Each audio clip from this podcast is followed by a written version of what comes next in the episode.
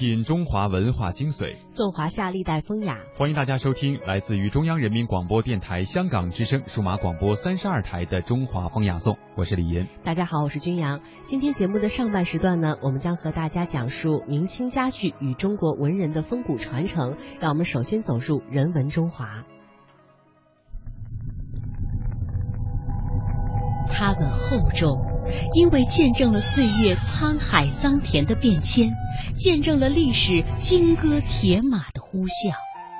它们珍贵，因为岁月无法复制，历史不会重演。大明宫、大雁塔、颐和园、故宫、庐山，每一处都值得我们一再停留，细细回味与感知。中华风雅颂，人文中华。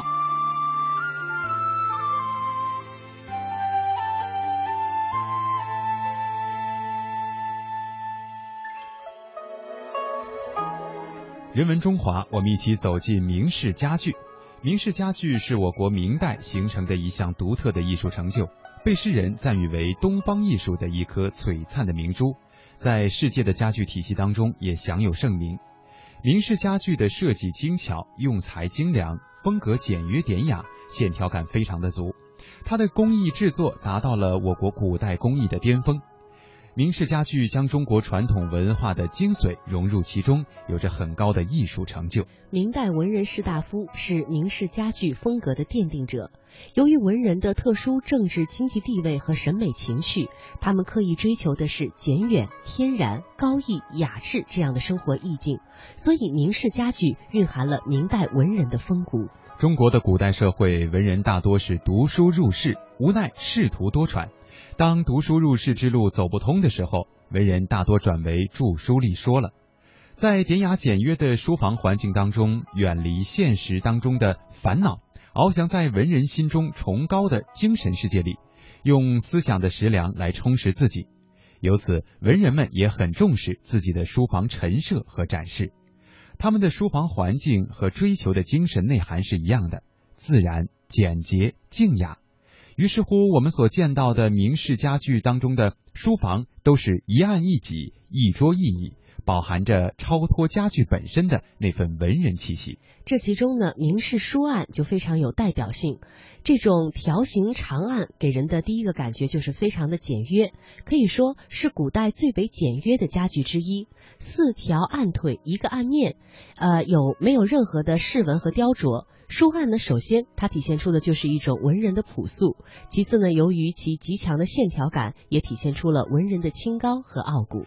如果说按照地域来分的话，那么这种文人的风骨应该在江南，而正是这些江南文人为明式家具带来了独特的洒脱和清雅。接下来，我们要通过一段纪录片当中的音频，来了解一下江南文人与明式家具的历史渊源。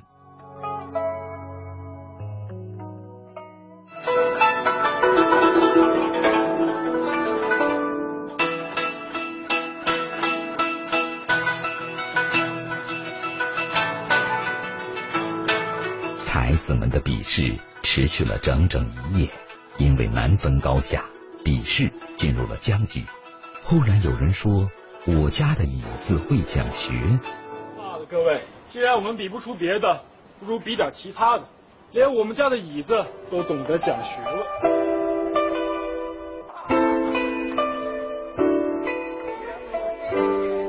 听到这句话，才子们一阵狂笑。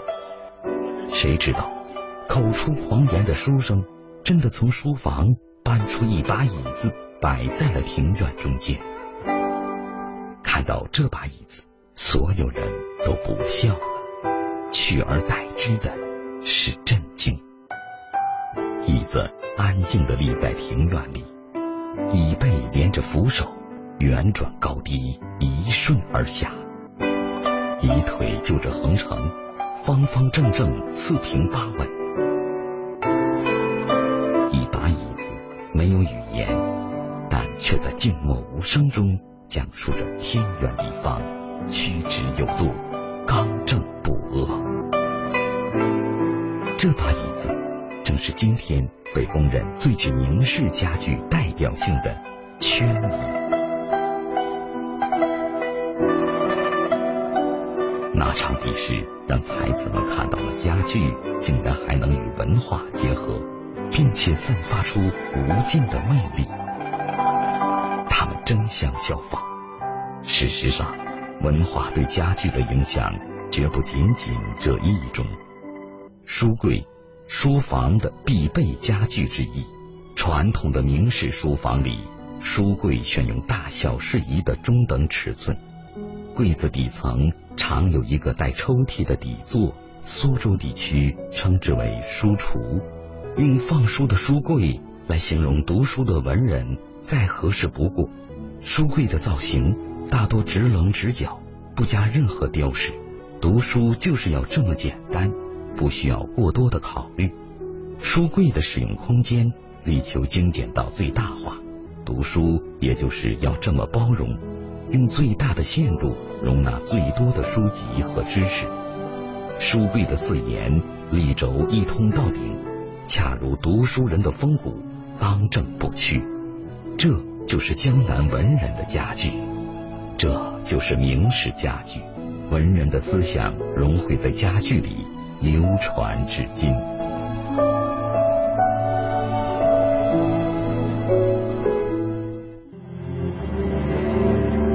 江南文人为明式家具带来了独特的洒脱与清雅，喜爱家具的热潮席卷大江南北。富古乡绅痴迷家具，达官显贵痴迷家具，就连当朝皇帝也痴迷家具。史料记载，明熹宗朱由校无心朝政，却热爱木工。他嫌工匠做的床笨重，就自己设计图样，用了一年多功夫做出一张床。床板可以折叠，携带移动都很方便。床架上的各种镂雕花纹美观大方，就连当时的工匠也不得不叹服。明熹宗还喜欢用木材做小玩具，他做的小木人，男女老少各有神态，五官四肢俱备，动作也惟妙惟肖。他还派内奸拿到市面上去出售，人们都高价购买。熹宗更加高兴，往往干到半夜也得休息。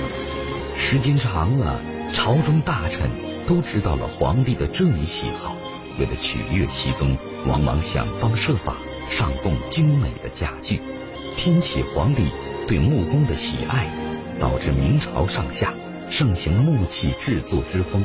恰逢明朝中晚期，资本主义萌芽在江南一带崭露头角，开埠的海禁又使得大量优质硬木涌入天朝，一时之间，红木家具掀起一股热浪，并在这个时期登上了历史的顶峰。这个明式家具之所以被全世界人民公认是人类共同的一个文化财富，它的形成不是偶然的，这些都是受当时这个时代的政治、经济、文化还有地域这个气候综合因素形成的。政治、经济、文化各方面都气候都成熟了，物质又又挺好，就就创造了我们这个现在所看到的，呃，能够被世界人民所称誉的这么一种明式家具的这种风格。中国的文化是包容的文化，中国的文人是博学的文人，他们同时受到儒家、道学、禅宗、心学等百家思想的影响。也将百家思想融会贯通，应用在生活中，应用在家具里。禅椅就是儒学和禅宗在明式书房家具中的结合，也是文人在生活中静坐打禅的体现。禅椅的尺寸及构造与普通椅子不同，坐板更大更深。因禅师可以坐在里面盘腿修禅而得名。明式的禅椅造型干净利落，比例优美适度，构造精巧绝伦，材质坚固耐看，而且大多以藤为椅面，舒适透气。人坐在上面，腰部能够笔直，做成标准的打坐姿势。禅宗跟心学呢是佛教跟中国的这个道教还有儒教的结合，主要是佛教跟道教的结合。它的最中心的意思就是一切要简，专注一静，不要被纷繁的事项所干扰，追求内心的宁静。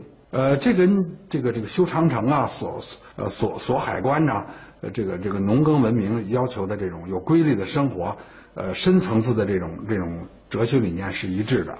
那么要求简，要求静，那么正好呢就呃再结合江南那个地域，就形成了我们现在所看到的明式家具的主体风格：流畅、简约、空透、呃典雅。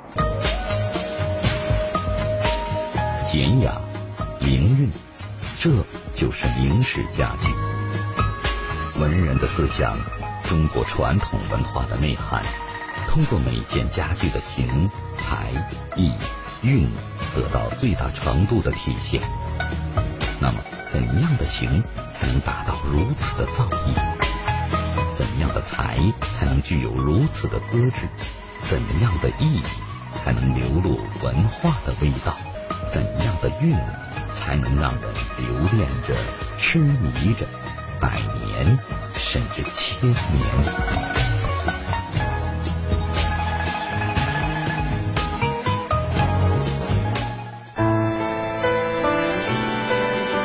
圈椅因靠背形状如圈而得名，是明式家具的典型代表。圈椅的形最能体现明式家具形的灵韵。最基础的圈椅是素圈椅，注重通体光素，以盘以上为原材，椅圈后背和扶手一顺而下，注重肘部、腋部、臂膀的支撑。椅盘以下外圆里方，三面素牙条，除靠背板有浮雕，扶手额脖之间有小脚牙之外，别无装饰。如此圈椅讲究方和圆、曲和直、硬与软的协调，简简单单彰显着专属的灵性和气韵。一围一圈，仿佛风中柔媚的丝带，如潺潺流水般顺畅，放飞着内心的张扬，又似层层凝脂般圆润，聚敛着谦逊与儒雅。背板略显弯曲的弧度，刚好承托着身躯，挺立但不僵直。一把圈椅，恰若一位君子，默然而立。中国传统文化呀，有一个这个基本的这个嗯要素，这要素是什么呀？要圆啊、比如说咱们要做人要讲究圆滑，咱们做东西要讲究圆润，做事要讲究圆满，都讲究圆。圆是中国文化中心，不偏不倚啊。这个家具，我就比如说咱们现在这做这圈椅啊，这木头是这个说是这个紫檀的也好，黄花梨的也好，红木的也好，这木头是硬的，但做出东西来给你的感觉是软的，不管摸哪儿，用手扶之，滑不留手，这就是中国家具特点。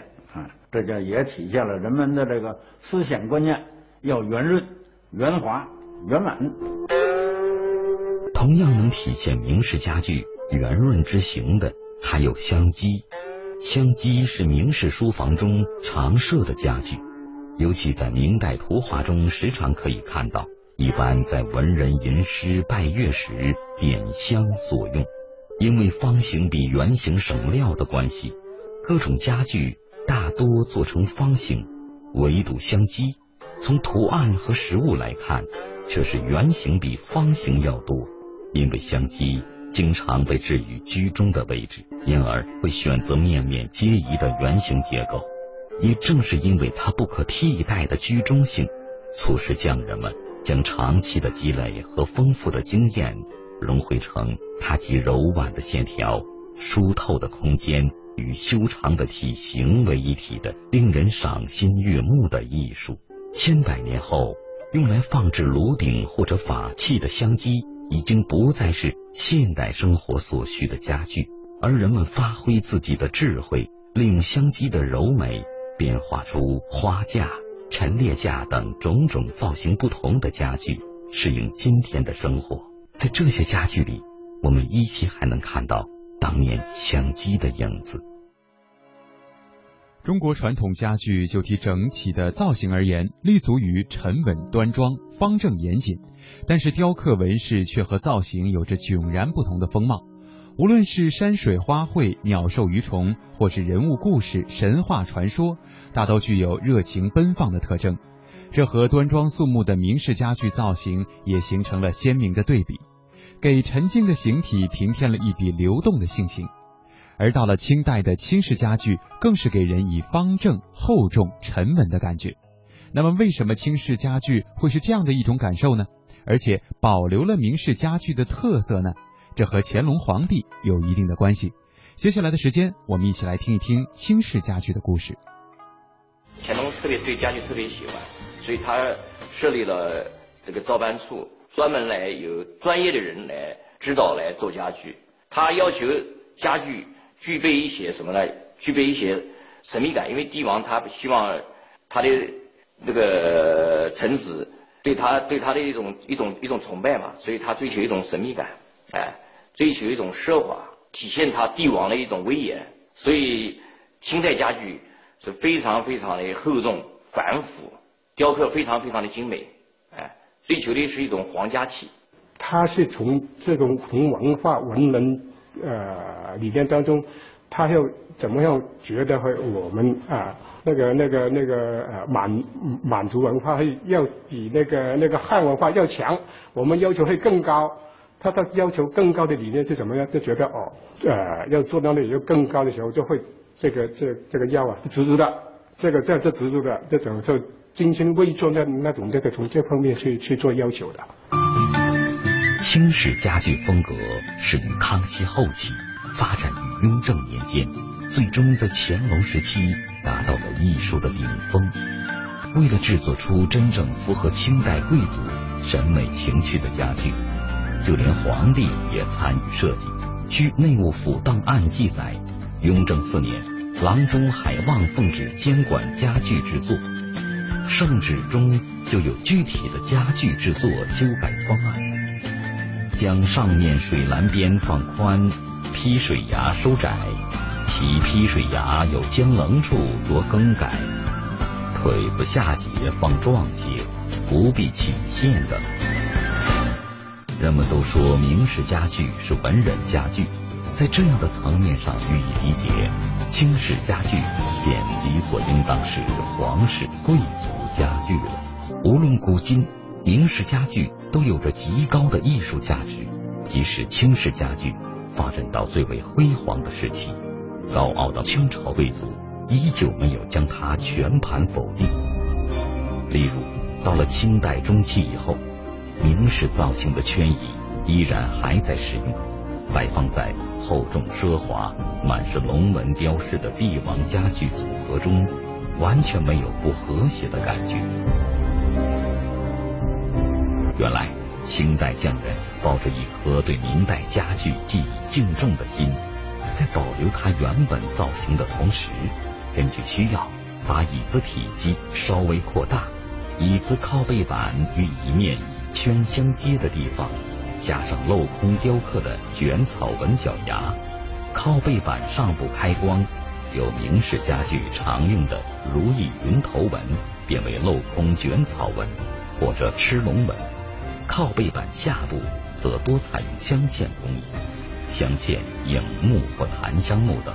扶手出头与四足上同样也雕刻了镂空的卷草纹。圈椅腿足也稍有变化，由明代圈椅的直腿造型变为清代家具常用的五腿棚牙，内翻马蹄，足下才有托泥。经过这样改造的圈椅，虽然加了许多雕饰。但却没有一点繁赘的感觉，清新自然中反而多了几分皇家特有的贵族之气。如今我们所常见的圈椅，也大多为清代时期改造而来。鼎香柜在明代多用纹理自然流畅的黄花梨等木材制作，往往不加或加少量的纹饰。清代中期的鼎香柜在尊崇明代方正造型的基础上，也做出了部分改变。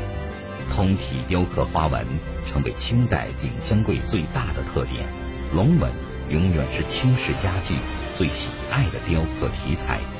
从柜门到柜框，再到柜子牙板，密布着层层像如意一样的云纹，仿佛随时会一跃而出的飞龙，自然缠绕云中，彰显着帝王之气。为了给那些龙纹留出足够的空间，就连柜门上的铜饰件也比明式家具变得更小、更精致。